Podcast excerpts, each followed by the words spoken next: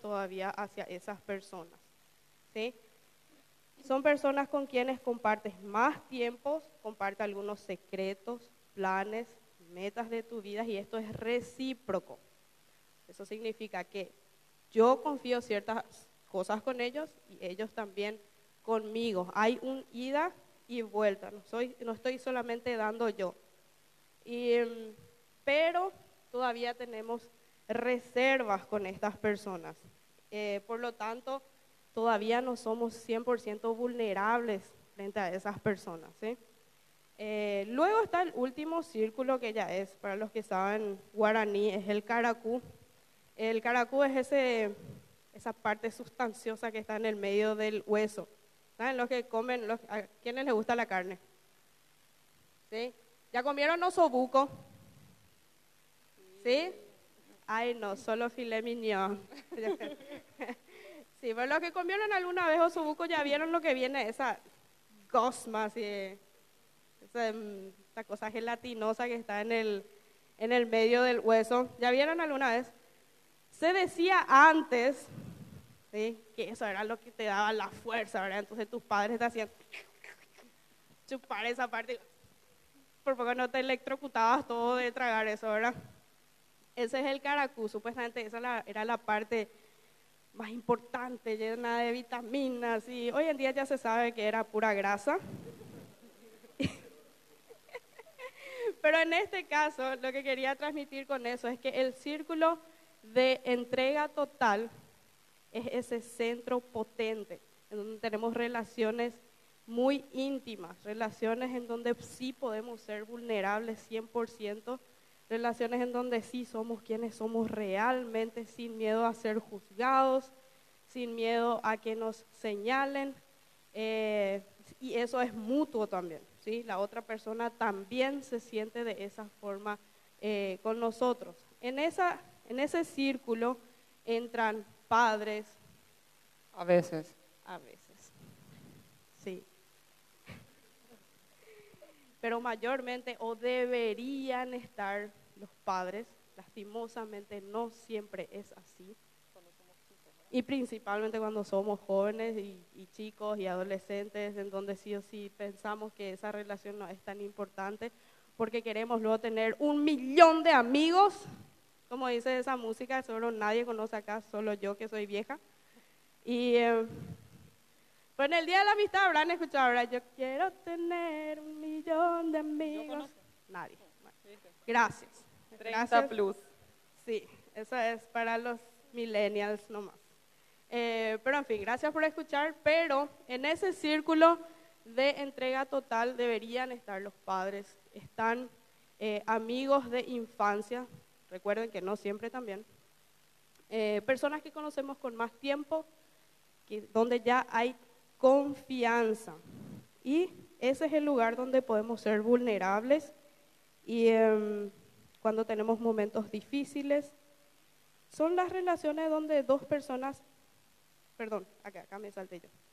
Eh, este círculo se va formando con el tiempo y con la madurez. ¿Sí? Entonces pasamos de esa etapa de querer tener un millón de amigos a empezar a achicar ese círculo. Y muchos ahí cuando empiezan a, crecer y a madurar dicen, pero yo puedo contar con los dedos de mi mano la cantidad de gente en la que yo puedo confiar plenamente. Y eso está bien. ¿Sí? Esa persona que dice, no, yo tengo millones de amigos y todos pueden contar conmigo, y yo, ellos pueden contar siempre conmigo, yo puedo contar siempre con ellos. Perdón, te va a doler lo que voy a decir, pero no es cierto si vas creciendo, si vas madurando, ese círculo se queda pequeño y eso está bien. Bueno, ahora todos capaz están pensando en ciertas personas de su vida, en ciertas relaciones, y les animo a identificar por sobre todas las personas de ese círculo pequeño que están en su vida, porque en eso nos vamos a enfocar, porque finalmente esas son las personas que más tienen influencia también sobre nuestra vida que influencia nuestras decisiones, que influencia nuestro estado de ánimo, todo, ¿verdad? Entonces yo les animo a que tengan unas ciertas personas ahí en su cabeza de ese círculo pequeño para ver y evaluar qué tipo de relación ustedes tienen con esa persona. Las relaciones nosotros ahora vamos a diferenciar entre destructivas y edificantes. Eh, las destructivas obviamente son esas relaciones tóxicas que ahora está tan de moda, ¿verdad? Que todo el mundo ya es tóxico y que ya todos ya decimos, ay, qué tóxico, qué tóxica, y ya alguien te reta y ya es un tóxico, ¿verdad? Eso no es cierto, eso queremos explicarles también bien hoy lo que es. No todos son tóxicos, sino personas buenas, amables, eh, con muchas heridas, pueden desarrollar una relación tóxica, siendo personas normales. ¿verdad? Entonces, comenzamos con las relaciones destructivas. El factor más común que tienen estas relaciones es la codependencia. No sé si ya escucharon ese término, ¿qué es la codependencia? La codependencia son relaciones de dependencia afectiva. ¿Qué es dependencia afectiva? Bueno, como ya dice la palabra, es que mis sentimientos dependen de esa persona en esa relación. Piensen en esa una persona, qué sé yo, su mejor amigo, su novio, su mamá, lo que sea. Eh, si estás en una relación de codependencia, el momento que esa persona está feliz, vas a estar feliz. El momento que esa persona te muestra que sos valiosa, ah, yo soy valiosa. El momento que esa persona te dice, te hace sentir que sos amada, ah, entonces yo soy amada. Pero el momento que cambia la moneda y esa persona está enojada, algo está mal conmigo. Y yo estoy mal también. Esa persona te trata mal, híjole, yo soy una basura. Em, entonces, esas son las relaciones de codependencia. Cuando le permitimos a una persona dar, o sea, cuando estamos en una dependencia completa de sentimientos con otra persona. Y ojo que acá también no solamente el que depende es el malo, ambos se quedan en esa relación porque ambos ganan algo. De eso vamos a hablar después.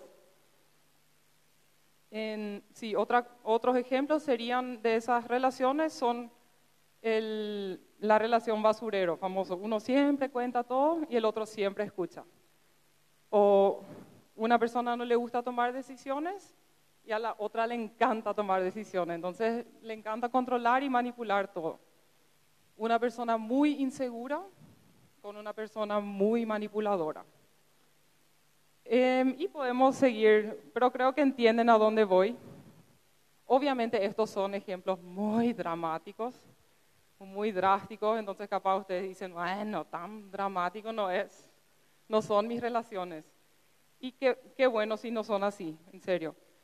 Em, pero también las codependencias muchas veces pueden ser más sutiles, pueden ser, así como ya dije recién, pueden ser personas simplemente muy lastimadas, que tienen un vacío y que, por ejemplo, yo estoy muy lastimada y así, bueno, realmente muchas relaciones comienzan así, ¿verdad? Entonces viene Noé, vino Noé hace 15 años a mi vida y ella llenó ciertos vacíos. Entonces, bueno, yo le utilizaba a ella para eso y ella a mí para eso y luego con la madurez tuvimos que aprender que de eso no puede depender la relación, eh, que eso no puede ser la base o el fundamento de una relación. Sí, también volviendo un poquitito a ese círculo de entrega total, a ese caracú, esa parte del medio, ahí también entran las relaciones de pareja, o sea, los novios, esposos, esposas, novias. Eh, por lo que es importante tener todo ese, todo ese, ese, tipo de relaciones, o sea, todas las relaciones, ahora ir analizando con, con este tema, ¿verdad? Por lo general, esa codependencia de la cual Renate estaba hablando lleva a relaciones tóxicas. ¿Sí? Hoy en día está de moda decirle tóxico a todo tipo de relación. Cualquier conflicto que aparece en una relación esta relación es tóxica. Y no es así. En las relaciones interpersonales siempre van a haber conflictos, siempre hay algo que no me va a gustar del otro o que va al el otro o, yo voy a hacer que va a lastimar, pero eso no necesariamente significa ser tóxico. Cuando alguien te llama la atención o está de mal humor ese día, busca en lo posible no usar ese término por, solamente porque está de moda para decirle a la persona tóxica, porque las personas tóxicas son personas que están dentro de una relación tóxica. O sea, las personas se vuelven tóxicas cuando hay esa codependencia, ¿sí? No, em, sí, obviamente hay más personas que están más heridas, así que se notan luego que, ¿cómo se dice? Eh, transmiten luego esa, esa negatividad, pero en la relación tóxica, cuando empieza la codependencia, ahí es donde revienta esa bomba, ¿verdad? Bueno, ¿y cómo es una relación tóxica? Eh, les quiero describir algunos sentimientos que capaz alguien de ustedes ya conoce, ¿verdad? Una es que la relación te impide avanzar. O sea, vos sentís que si yo voy a crecer, ya sea en mi carrera, ya sea espiritualmente, emocionalmente, eso es una amenaza para la relación. Entonces yo tengo miedo de crecer y me quedo estancada. Segundo, puede ser que, esa que una de las dos personas constantemente señala lo negativo. Obvia, o sea, lo positivo casi no menciona o lo olvida o incluso menosprecia. Ahí, por ejemplo, entra, ya sean en relaciones de noviazgo o de amistad, eh, esos comentarios, por ejemplo, de, sí, sos muy linda realmente, pero si bajas de peso, por ejemplo, vas a ser mucho más linda, así como yo, por ejemplo. O te vas con tu amiga a comprar ropa y mm, la verdad que nada, luego no te queda bien, parece que nada de acá es tu estilo. ¿Qué te parece si nos vamos a otra tienda, clase A? sí, ciertos comentarios en donde uno se sube por encima del otro para hacerle sentir mal. Y eso pasa en noviazgos, eso pasa en amistades, pasa también con padres con tendencias narcisistas, con familiares así. Entonces, eh, tengan en cuenta eso también. Sí. Y los dos próximos están muy ligados, eh, que es el chantaje emocional. El chantaje emocional es, bueno, muy similar a lo que dijo Noé recién, pero el famoso, bueno, si, si no era por mí, vos no ibas a estar acá en la Jugend. Si no era por mí, vos no ibas a estar en este círculo de amigos. Así, capaz las personas no te dice de esa forma, pero te hace sentir. Si no era por mí, vos realmente no ibas a ser tan cool. Si no era por mí, no te iban a conocer ni iban a saber quién sos vos. Esa, ese chantaje puede ser también escondido en elogios, o sea, querer manipular a través de elogios. Che, pero hay torneo este fin de semana y vos sos el mejor jugador, ¿cómo te vas a quedar con tu familia? ¿Cómo vas a dejarnos a nosotros? Vos sos el mejor y ¿cómo vas a dejarnos? O sea, es un elogio, pero escondido está la manipulación. ¿Cómo vas a dejarnos? ¿Cómo va a ser algo más importante que que nosotros.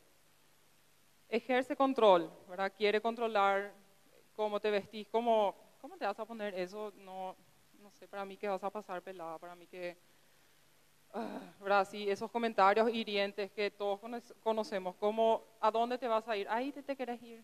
Mm, no sé, para mí que... Y bueno, si querés, ¿verdad? Esos comentarios que te hieren, que te hacen sentir, bueno, eh, voy a hacer nomás lo que esa persona dice para asegurar nomás ya bien la relación. Em, te comparan con parejas anteriores o con amigos anteriores y siempre la conclusión es que los anteriores fueron mejores que vos, que algo hacía mejor, que era más simpático, que daba más gusto. Eh, la conclusión siempre es la misma. Hay mucha falta de respeto, muchas veces en privado y a la, y dependiendo de las personalidades también en público. Son las famosas burlas donde todo el resto se queda medio incómodo, ¿verdad? Que no sabes si es chistoso o no y te reís nomás, pero en realidad está siendo maltratado alguien. Eh, critica a los otros amigos que tenés porque sí, porque quiere asegurar que estés solamente con él o con ella. Y hay muchos celos.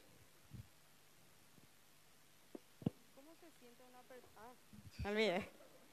Es que estoy con mi amiga, me olvidé que tenía que... No, no me olvidé de usted. ¿Cómo se siente una persona que se encuentra atrapada en una relación tóxica? Se siente, siente que su felicidad ha disminuido. La primera llamada de alerta es cuando empezás a estar triste todo el tiempo desde que empezaste esa relación. Sus derechos se ven afectados, no puede decidir sobre lo que quiere todas sus decisiones están en base a lo que a esa persona le haría feliz o le haría estar contento. No puede expresarse libremente. En el momento en que estás con una persona que le pusiste en tu círculo de entrega total, ¿sí? Le pusiste ahí a una persona que todo el tiempo eh, te oprime y no podés ser quien vos sos realmente. Tenés que medir tus palabras para que no se moleste. Tenés que cuidar cómo te vestís para que no se moleste. Tenés que cuidar de no tener otros amigos para que no se moleste. Eh, cosas así, entonces es una relación tóxica. Eh, siente que su relación no va a ningún sitio, pero al mismo tiempo no puede salir de ella. Em, hay muchos que, en la, que tienen este conflicto, ¿verdad? Y, hay, a veces ella va a desarrollar un poco más, pero a veces hay así tipo, no, pero si yo soy buena cristiana me tengo que seguir juntando con esa persona, ¿verdad? Y, y, cuesta salir, tenemos un montón de excusas para no salir de esa relación que ya sabemos que no va a terminar bien. Y la culpa. La culpa es la clave en una relación tóxica. Todo el tiempo uno se siente culpable. Si decido estar con otras personas, me saco una selfie, pongo en mi estado, culpa. Porque el otro seguro, o la otra persona sí o sí va a estar molesta, probablemente, ¿verdad? Cuido todo lo que hago para que el otro esté bien y todo me hace sentir culpa. Lo interesante es que nos quedamos en esas relaciones. ¿Y por qué nos quedamos en esas relaciones? Porque si ya sabemos ah, que no está bien, nos quedamos en esas relaciones? Porque debemos que entender, mientras que ambas personas ganan algo, no se van a ir de esa relación. Puede ser que vos te sientas maltratado, pero si no estás saliendo es probablemente porque seguís teniendo bastantes ganancias o aparentes ganancias de esa, eh, de esa relación. Bueno, ahí yo anoté algunas cosas. Bueno, lo que, y pensaba en esa relación que tuviste o que tenés, ¿qué estás ganando? ¿Estás ganando afecto, popularidad, buena imagen cristiana? Porque ese tipo es muy espiritual y si yo estoy con él, entonces yo soy muy espiritual también. O porque sos muy espiritual porque le aguantás, pues, y yo demasiado, esa es el soy yo, ¿verdad? El famoso, que sí, yo me quedo en una relación donde sufro porque así yo soy mejor cristiano. el mártir, el mártir, ¿sabes? Sí, le perdono pues siempre. Ella siempre lo es tan buena. Demasiado buena ella es y le aguanta a todos. Y Dios demasiado ya a través de ella le quiere a todos, ¿verdad? Y puede ser, ¿verdad? O sea, no niego que Dios es grande, ¿verdad? Pero si eh, vamos a analizarnos, ¿verdad? En, muchas veces es egoísta, ¿verdad? Es querer tener esa imagen de demasiado buena ya es, demasiado ella perdona todo. Hay beneficios materiales, ¿verdad? El famoso que tiene auto, pega, siempre paga cuando salís a comer. Y es una ganancia que no queremos admitir muchas veces, pero que también tenemos. Y Después, bueno, sentirse amado, sentirse útil, sentirse viste, visto y sentirse el mártir, lo que ya dijimos, ¿verdad? Es el que el pobrecito que todo el mundo le tiene lástima porque demasiado sufre, pero aguanta, así que aguanta. ¿verdad? Sí. Y, hay muchas otras ganancias, eh, entre comillas, como el, para el que es eh, dependiente, es ese poder que gana sobre la otra persona, respeto, como decía. Sí, hay muchas otras cosas. Sí, ¿qué precios somos los que, eh, son los que pagamos nosotros para estar en esa relación? Los precios pueden ser la paz, que no tenemos paz, que no tenemos gozo, que no tenemos tranquilidad, no tenemos autoestima. Capaz el precio que pagamos son que tenemos que sacrificar valores o principios de los cuales nosotros en realidad estamos convencidos Capaz otros precios son que no le estamos obedeciendo a Dios. En relaciones significativas, o sea que dejamos la relación con capaz otras personas que sí serían buenas personas, pero dejamos la dignidad, la independencia, porque ya no somos, ya no somos independientes, y la salud en, en todos los sentidos, ¿verdad? Y mi pregunta es, si es, que, si es que vos estás todavía en esa relación, ¿cuáles son las ganancias que vos tenés? ¿Qué es lo que estás ganando por lo cual vos no podés salir todavía de eso? Y tenemos que entender que todos nosotros funcionamos así. Primero, cuando eh, vemos que el precio que estamos pagando es más alto que la ganancia que estamos teniendo, recién ahí vamos a cambiar algo. Es así con amistades, es así con hábitos. Nosotros no vamos a cambiar nada mientras que ganemos más de lo que estamos perdiendo. Entonces vos capaz estás perdiendo muchas cosas, pero en tu prioridad capaz no tiene tanta importancia. Y bueno, no tengo gozo, y bueno, no tengo tranquilidad. No importa. Entonces, es, eh, esa imagen es algo que ustedes pueden llevar para evaluar y ver, bueno, cuáles son los precios que yo realmente estoy pagando y realmente mi ganancia vale la pena, o sea, vale la pena lo que estás ganando por ese precio que estás, que estás pagando. ¿Y por qué tenemos ese tipo de relaciones? ¿Por qué caemos en ese tipo de relaciones? Por autoestima baja, por dar mucha importancia a lo que otras personas piensan de nosotros y eso de repente ya desde casa aprendimos, ¿verdad? Eh, ¿Qué van a decir los otros? ¿Qué van a decir si, si te haces un piercing? ¿Qué van a decir si te vestís así? No ponete mejor una pollera, no ponete mejor algo más largo, no ponete, eh, mejor no salgas con ese chico porque eh, o no salgas con ese amigo porque su familia, uh, mejor no. Entonces de casa muchas veces ya aprendimos a fijarnos mucho en lo que piensan las personas. Tener experiencias anteriores que nos hicieron creer que en realidad vos mereces esto. En realidad si a vos, si a vos yo te trato mal es porque, bueno, yo en realidad me merezco eso, porque yo soy lo una, una basura, ¿verdad? Tener creencias distorsionadas de lo que significa amar, de lo que significa querer y tener una relación. Capaz nosotros pensamos, no, pero tener una relación, amar, significa aguantar todo, siempre, todo, todo, todo. Entonces eso te puede hacer llegar que, caigas en esas relaciones. Y esas muchas veces son em, creencias religiosas también, ¿verdad? Que ya hablábamos un poco, que hay que perdonar siempre, hay que, el amor todo lo cree, todo lo... Sí, pero no tiene que aguantar un abuso, no tiene que aguantar maltrato.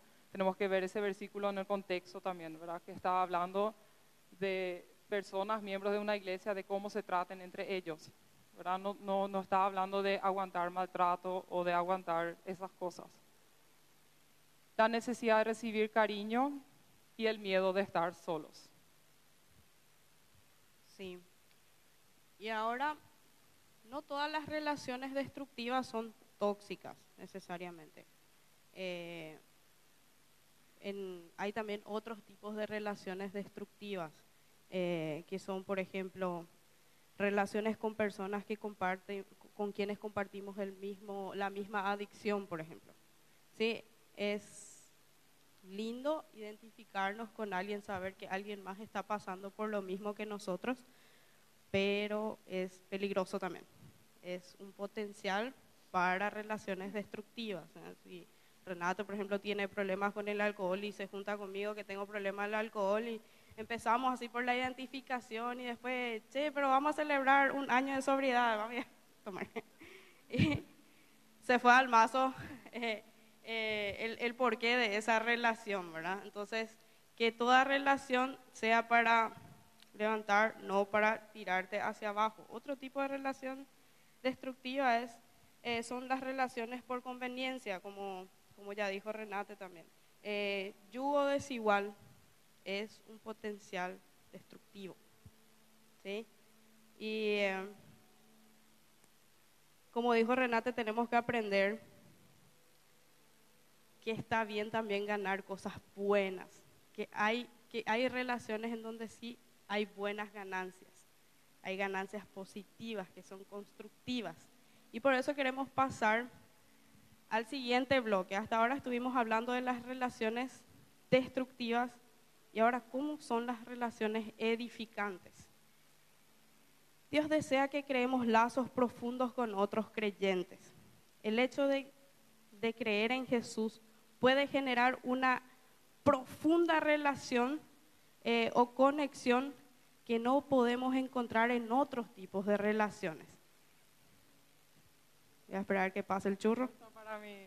No, viste que ahí está la pantalla, ¿no? Sea, ahí yo apunto. Ah, Pero ahí pues que... Los millennials. sí, yo pensé que era un MP3 ese antes. ¿Y ¿Dónde se pone el auricular? Dije. No, mentira, ya, ya sabía que era. Em, pero sí, con relaciones edificantes, con relaciones con otros cristianos, ese tipo de conexión que hay ahí no se encuentra fácilmente en el, iba a decir, en el mundo. ¿Y qué somos? Extraterrestres, ¿o no es? No, con personas que no creen en lo mismo que vos, ¿sí? que no tienen la fe en Dios. Y, em, y ahora algunos me van a preguntar, pero no, yo tengo amigos que no son cristianos, porque son mucho mejores personas que los que están acá en la iglesia. Puede ser. No voy a negar, puede ser que muchos tuvieron malas experiencias.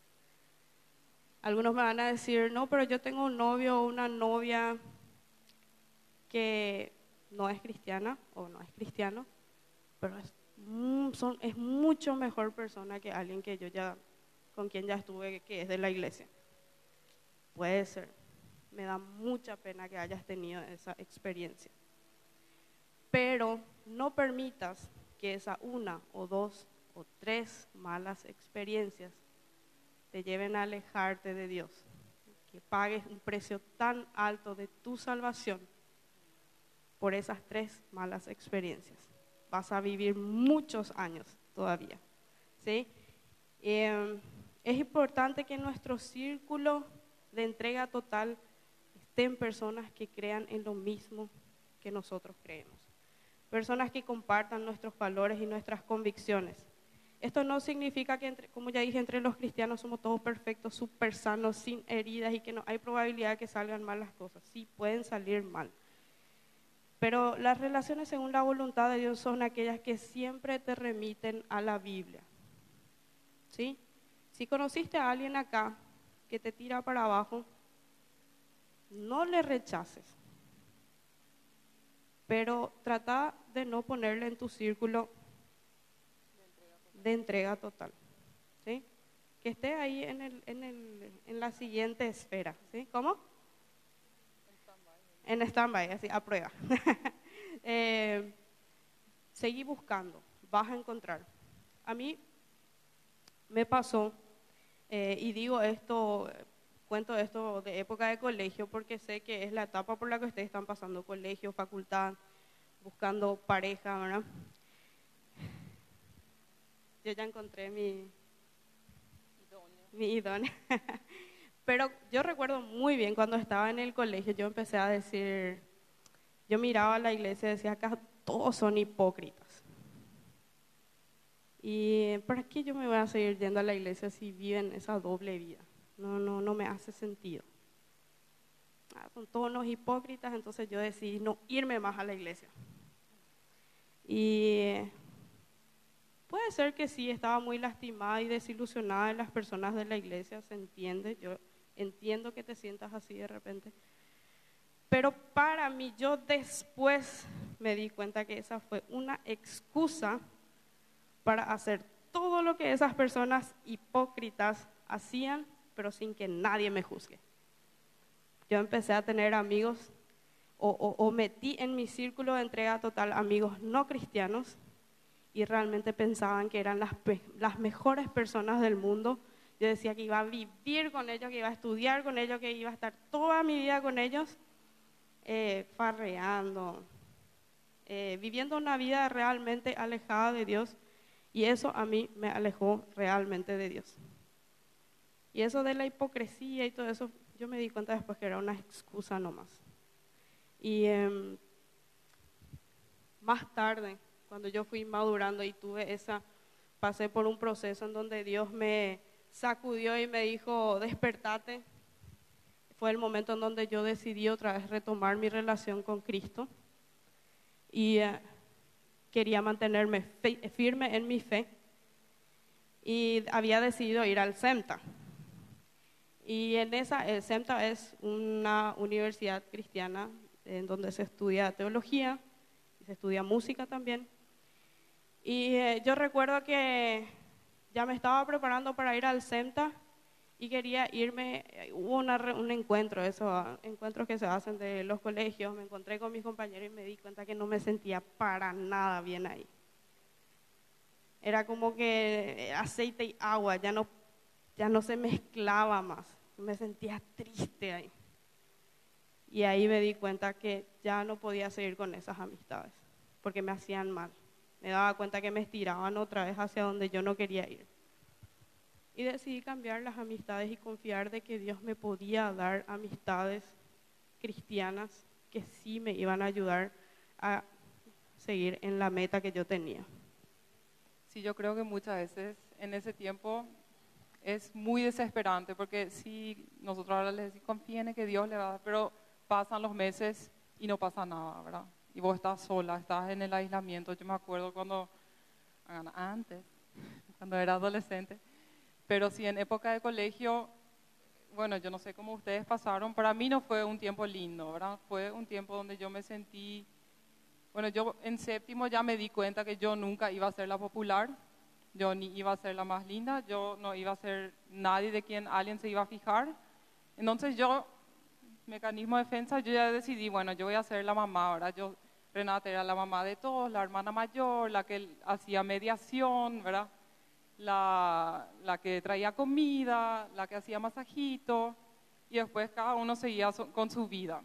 Y yo, pero igual yo quería ser, yo quería ser linda, yo quería ser atractiva, yo, yo quería ser cool, eh, la elegida también, ¿verdad? En algún momento. Y yo muy rápido me di cuenta que, bueno, en el entorno que yo me movía, que era iglesia y acá el colegio, no iba a pasar, ¿verdad? Porque sí, porque no iba a pasar. Entonces yo muy rápidamente me di cuenta que sí había otro público, ¿verdad? Habían otros hombres y otros chicos que sí se fijaban en mí, que sí pensaban que yo sí era muy atractiva. Entonces yo realmente por esa necesidad tan grande y esa tan poca confianza en Dios, que Él me iba a dar ese sentimiento, yo ahora mirando atrás, eh, bueno, no lo digo con orgullo, ¿verdad? Pero realmente yo me puse en situaciones muy peligrosas, ¿verdad? Con, busqué contacto con muchos hombres mucho mayores que yo en ese entonces y gracias a Dios me protegió, pero em, todo eso yo hice y yo fui entonces una de esas hipócritas que otras personas capaz vieron y decían, eh, ahí no, ¿verdad? Ahí no me quiero ir. Y todo eso fue porque yo no confiaba en que Dios realmente me iba a dar personas que sí me veían por mí, que sí veían mi valor, que sí eh, me iban a amar y pensar que yo soy linda así como soy. Y bueno, una de las cosas muy importantes para, para tener relaciones edificantes son justamente la lealtad y la confianza. La lealtad es justamente ese sentimiento de respeto, lealtad, que traigo a una persona, igual si las situaciones cambian, igual si estamos de mal humor, igual si pase lo que pase, yo le voy a ser leal. Y con la lealtad producimos confianza. Si yo tengo varias situaciones, y yo conté eso en, en un video que capaz vieron, que hubo, vieron varias situaciones donde cuando yo le conocí a Noelia, ella sí me defendió cuando gente se burlaba de mí y eso pasó varias veces hasta que yo dije, híjole, ella en serio me es leal, entonces yo también le voy a ser leal. Y de eso entonces nace la confianza. Bueno, ella me demostró muchas veces que me es leal, entonces yo puedo confiar que sus intenciones son buenas conmigo y entonces ella también puede confiar en que mis intenciones son buenas con ella. Sí, em, la confianza. Yo sé muy bien que no es algo fácil. Yo vine de un hogar o crecí en un hogar disfuncional. En casa había muchas peleas todo el tiempo. Mis padres discutían por todo y eh, en todo momento. Y eh, yo tengo pocos recuerdos de mi papá sobrio. Entonces, como él era alcohólico, eh, eso destruía muchísimo nuestro hogar y eso destruyó muchísimo mi confianza, mi confianza en mí misma hacia los demás. Y un plus era que había, eh, no había lealtad en el, en el matrimonio de mis padres. Entonces mi mamá también era una persona muy desconfiada y mi mamá siempre sirvió en la iglesia y esto era una vergüenza para ella. Ese matrimonio era una vergüenza para ella. Entonces nuestro lema en la casa era, el lema que mi mamá nos transmitió, eh, todo lo que pasa acá en casa se queda en casa. No hay que contarle a nadie porque todas las personas tienen malas intenciones. Hay alguien que podría ir a contarle al pastor o burlarse de vos o lo que sea, ¿verdad? Entonces no hay que contarle tus problemas a nadie. Eh, entonces yo era una persona súper cerrada. Yo era la, la amiga, el oído de todos, pero nadie sabía nada de mí. Yo no contaba nada. Y otra cosa que nos transmitió mamá es que ni un hombre era de fiar. Entonces la confianza era algo que estaba totalmente destruida en mi vida. Pero ¿cómo tener una relación significativa con un novio? ¿O cómo llegar a casarte? ¿O cómo tener una amistad eh, edificante si no puedes confiar? Un dato importante que ahora no me acuerdo el nombre del autor de La cabaña. No sé si vieron el, leyeron el libro o vieron la película él habla desde su propio testimonio y de sus estudios de que una herida que se te causó en una relación, Dios sana, obviamente trabaja en tu interior, pero también sana a través de otra relación.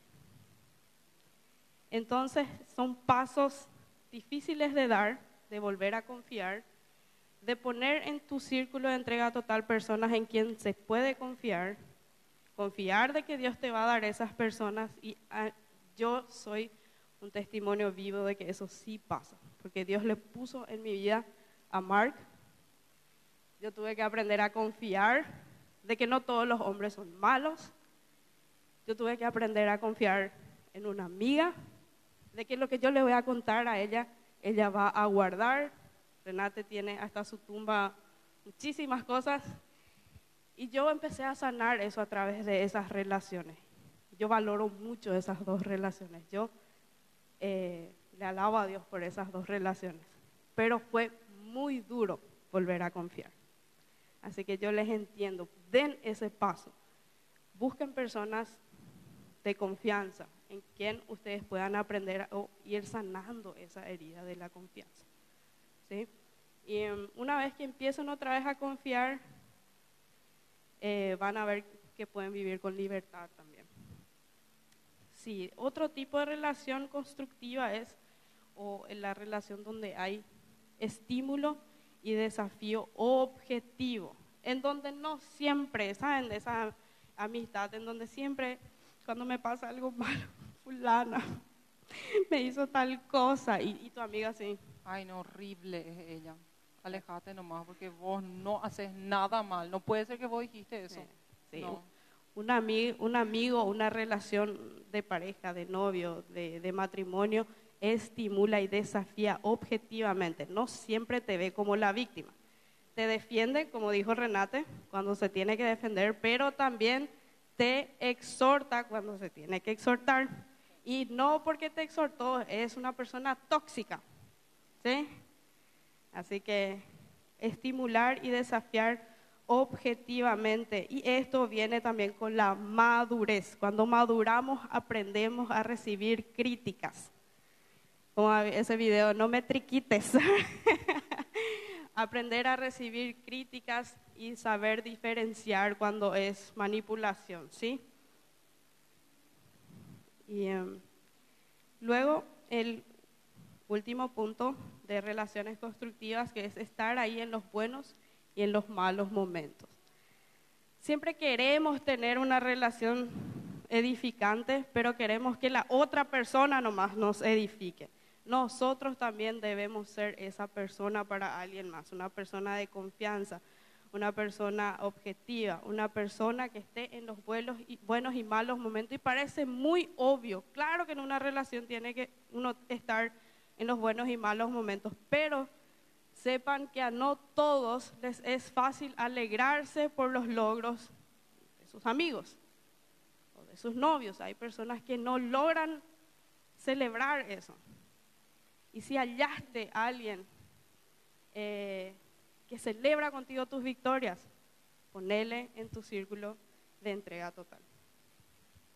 Sí, ahora capaz están un poco superados con toda la información, cómo, cómo ahora podemos ser eso, cómo podemos distanciarnos capaz de ciertas relaciones, cómo podemos restaurar ciertas relaciones. Y queremos animarles a, igual si suena un poco cliché capaz, realmente el único que puede empoderarnos y que puede posibilitar este tipo de relaciones es Dios. Eh, porque todos nosotros tenemos el potencial de ser eh, esas personas destructivas, ¿verdad?